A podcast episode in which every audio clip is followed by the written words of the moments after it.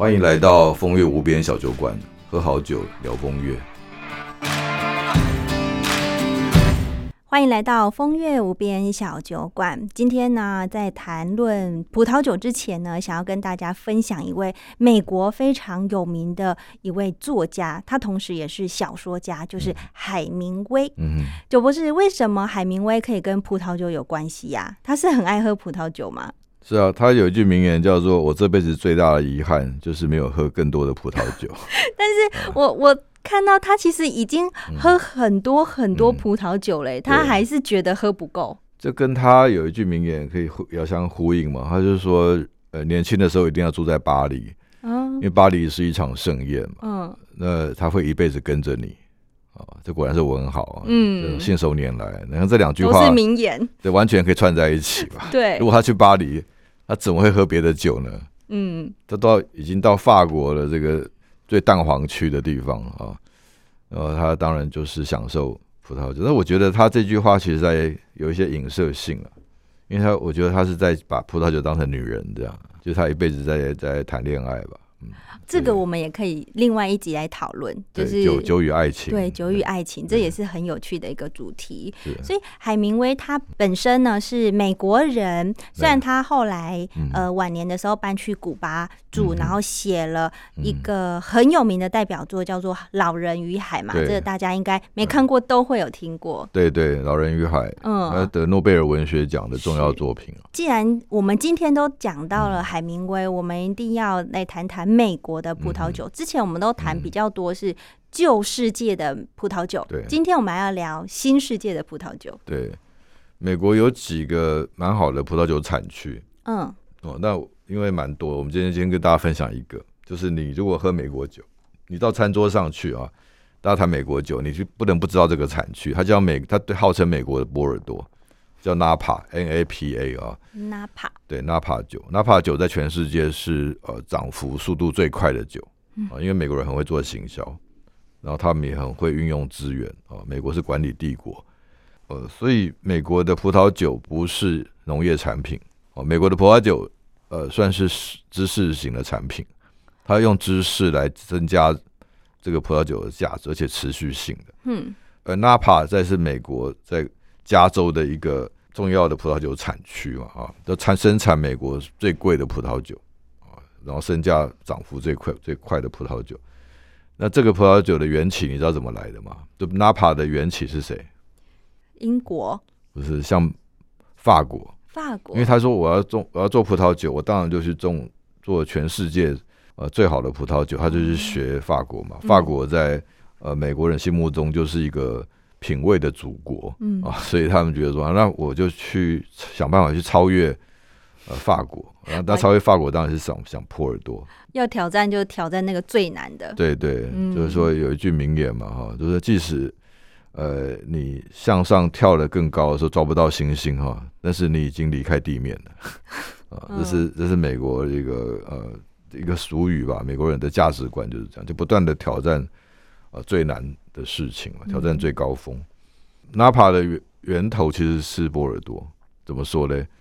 在 Napa 这个地方啊，有一个他们叫 Napa 的国父啊，就是美国的葡萄酒教父。就这个人改变了美国葡萄酒历史。以前美国葡萄酒酿的很烂，就是呃乱酿嘛。反正你知道那个移民社会哈，那时候大家不太讲究，然后美国又没有贵族啊，美国是一个没有历史的国家嘛，啊，不像我们中国有五千年。哦，甚至八千年哦，因为他没有这个历史，没有这些呃资产，他也没有包袱，嗯，所以他爱抄谁就抄谁 啊。那时候呃，在 Napa 有一个他们叫做美国国美国酒的国父，叫做呃 Robert Mondavi，他现在是一个酒庄的名字。Robert 先生呢，当年就是很认真的在想要把美国的葡萄酒研发到更高的系的层次去，然后他去去法国取经。诶，把这个法国的最重要关键技术啊带回来，就是去改善美国葡萄酒品质。那这个就很像什么？就是说，在管理学上啊，我们在商业世界里面，商管有一个名词叫做开放式创创新，开放式的创新，嗯，就是 open innovation。那简单的说，就是说，我们要去创新，我们在家里闷着头干哈，做不出来，那我就去外面学习，甚至先模仿后创新。呃，这叫这你那个叫模仿式创新哦，不一样。那开放式创新就是我把创新的这个能资源放在外部，嗯，呃，我不是把它放在我们家里聘人来做创新，而是我大量依赖外面的资源来帮我创新。哦，这开放式创新是商业世界这一百年来很重要的一个论述。哦，就是说以前的企业都是垂直型的。发展嘛，就是我不断的把各种资源放到我企业里面，让企业壮大。是，但是现在这个时代的显学是打通嘛，就是最强的人是能够把外界的资源吸纳进来的人。嗯，啊，为什么？因为你放在家里面就会腐化、进行繁殖嘛。那你不知道外面世界发生什么，而且你做久了以后，你内部越久，你越不可能跟外面沟通，因为你自己内部积了很多呃困难嘛。当你这个既得利益者越来越多的时候，你就越来越不能创新，这样的一个思维就影响了美国人，就是美国的葡萄酒其实反射出美国的创新思维，要不断的把这个拆围墙拆掉，把门打开吧，让各种呃新的元素进来啊。这是为什么美国在过去这一两百年来啊，不断的有科技创新的成果出来。那它葡萄酒其实又是它另外一个很很好的很的一个一个说明吧，就对于它这种。我们讲做开放式创新，呃的这个论述里面很好的佐证，纳帕就是这样来的。刚刚认识了这一个美国的纳帕酒以外，嗯，之前我们有提过，在不同的国家也会有不同的酒单，尤其在很重要的政府官要啊，然后总统贵宾来的时候呢，也会有特别的酒单。不知道白宫的酒单又藏了哪些葡萄酒呢？你如果全世界哈有重要的元首啊去美国访问的时候啊，那个国宴的酒单一定是媒体关注的焦点。嗯，好，那这说明两件事情。第一件事情就是说，葡萄酒真的就是精英的饮料哦，就是说为什么全世界元首领导人见面，大家一定要喝葡萄酒哦？美国也有生产，像比如说他们的那个。自己独特的，叫别人叫 whisky 啊，那他叫波本，而且他用玉米酿。美国自己有很多酒啊，那为什么白宫公布出来的酒单一定是葡萄酒？因为基本上它就是一个外交礼仪的一部分，嗯，哦，就是精英的语言的一部分嘛。那另外一个就是说，哎，今天其实这个酒单后面是政治，虽然我们是两个人在吃饭，但其实是我们两个国家在吃饭哦，所以我开出来酒单也在考验你的品味。就你懂不懂葡萄酒？对啊，所以葡萄酒本身后面有很多政治语言啊，比如说今天我送你一瓶什么葡萄酒，这代代表我在对你这个人的认知跟态度。比如说你很有钱，我送你很有钱的葡萄酒没有意义啊，我要送你很有知识的葡萄酒。嗯，我要证明这瓶酒是我的文化涵养跟我的创意嘛。如果你送不好，就表示说你不在乎这个人嘛，嗯，或者你你这个人的知识不够。就会乱送葡萄酒，哦，送酒比送花更复杂了哈。对，所以奉劝各位呃男士朋友哈，送送花给女朋友是比较容易一点的，不要随便送酒。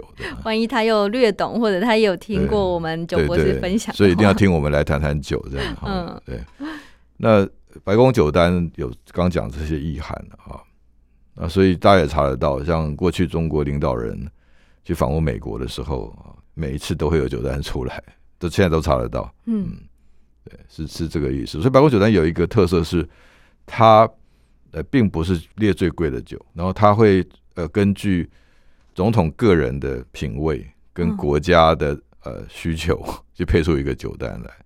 所以奥巴马的酒单跟川普酒单不一样。奥巴马是律师嘛，啊，律师的生活脉络，他经历过喝的酒，跟川普他们不是商人嘛。对，我就比较浮华的，那又要表现什么亲密感？嗯，我不能，就我们两个元首见面，好像川普是安排在他自己私人庄园嘛，等于在做家宴。嗯，所以我不能把你当成太疏离的客人了，我要给你一些我的亲密感的表现啊，我不能把你变成是一个好像我都请你做一呃，给你喝一些很高级的酒，那表示说你就是外人嘛。嗯，啊，所以酒的这就真的是个艺术啊，就特别是白宫的酒单。对，那像川呃川普上次跟那个呃习大大呃见面的时候的，里面很多人就检视出来说，发现说里面很多酒啊，其实都不不超过人民币一千块，嗯哼，就算是还可以的酒而已了。那那其实这在表现说，他把他要展现他个人的这种友善。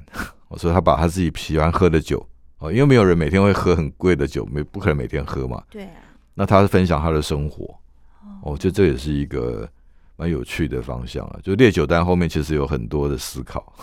对。就不是那现任的美国总统呢？拜登啊。对啊，拜登。因为疫情的关系，这 这一两年来好像没有。重要的好像都也没有什么消息出来，好像快有了，但是我跟你保证，嗯，九单一定会有。等如果真的有这么一天，我们之后也来特别聊一集关于拜登跟习大大一起这个共享，对对，他们喝什么酒，他们晚宴，然后他们喝什么，我这可以讲两个小时，就光他，因为因为一套餐吃下来至少要喝掉六瓶酒。哦，这也是有一个对开胃酒，比如说呃，我们一开始人到场要热身嘛，就是呃要让大家开始有一点舒服的酒，开胃酒嘛。然后还有举杯酒，嗯，我们要开始吃饭了，那举杯酒，嗯，然后前前倒了又有个白酒，暖场酒、举杯酒，然后开胃酒嘛，啊，然后再来就有这个前前那个 entry 嘛，就是前菜酒。前菜酒又后来又有又有主餐前的前菜，然后后面再配一个主餐之后的一个一个小菜嘛，啊，这也要配一道酒，然后甜点要配甜点酒，如果抽雪茄又要抽雪茄的酒，对，所以有六道，对，六七道不，我喝过十几道的酒，哦，也是有的，对对，从下午五点钟喝到晚上一点，哇，然后他们说这是叫做 French style，就是法国人就是这样喝酒，就是从一定五点开始。但是我觉得这很棒啊，他就是把吃饭这件事当一回事，嗯，不是只吃饱，是爬爬完然后就没了。是我们一起跟在乎的人一起经过一段时间，比如说家里人，大家想想看，说如果一家人能够从五点吃到十一，吃到晚上一点钟，啊，那感情一定会好的嘛。如果没有没有吵架的话，哦，我们想讲比较开玩笑的话，就是说我们跟男女朋友在一起都不可能从五点吃到一点。对，好，谢谢九博士今天的分享。不会。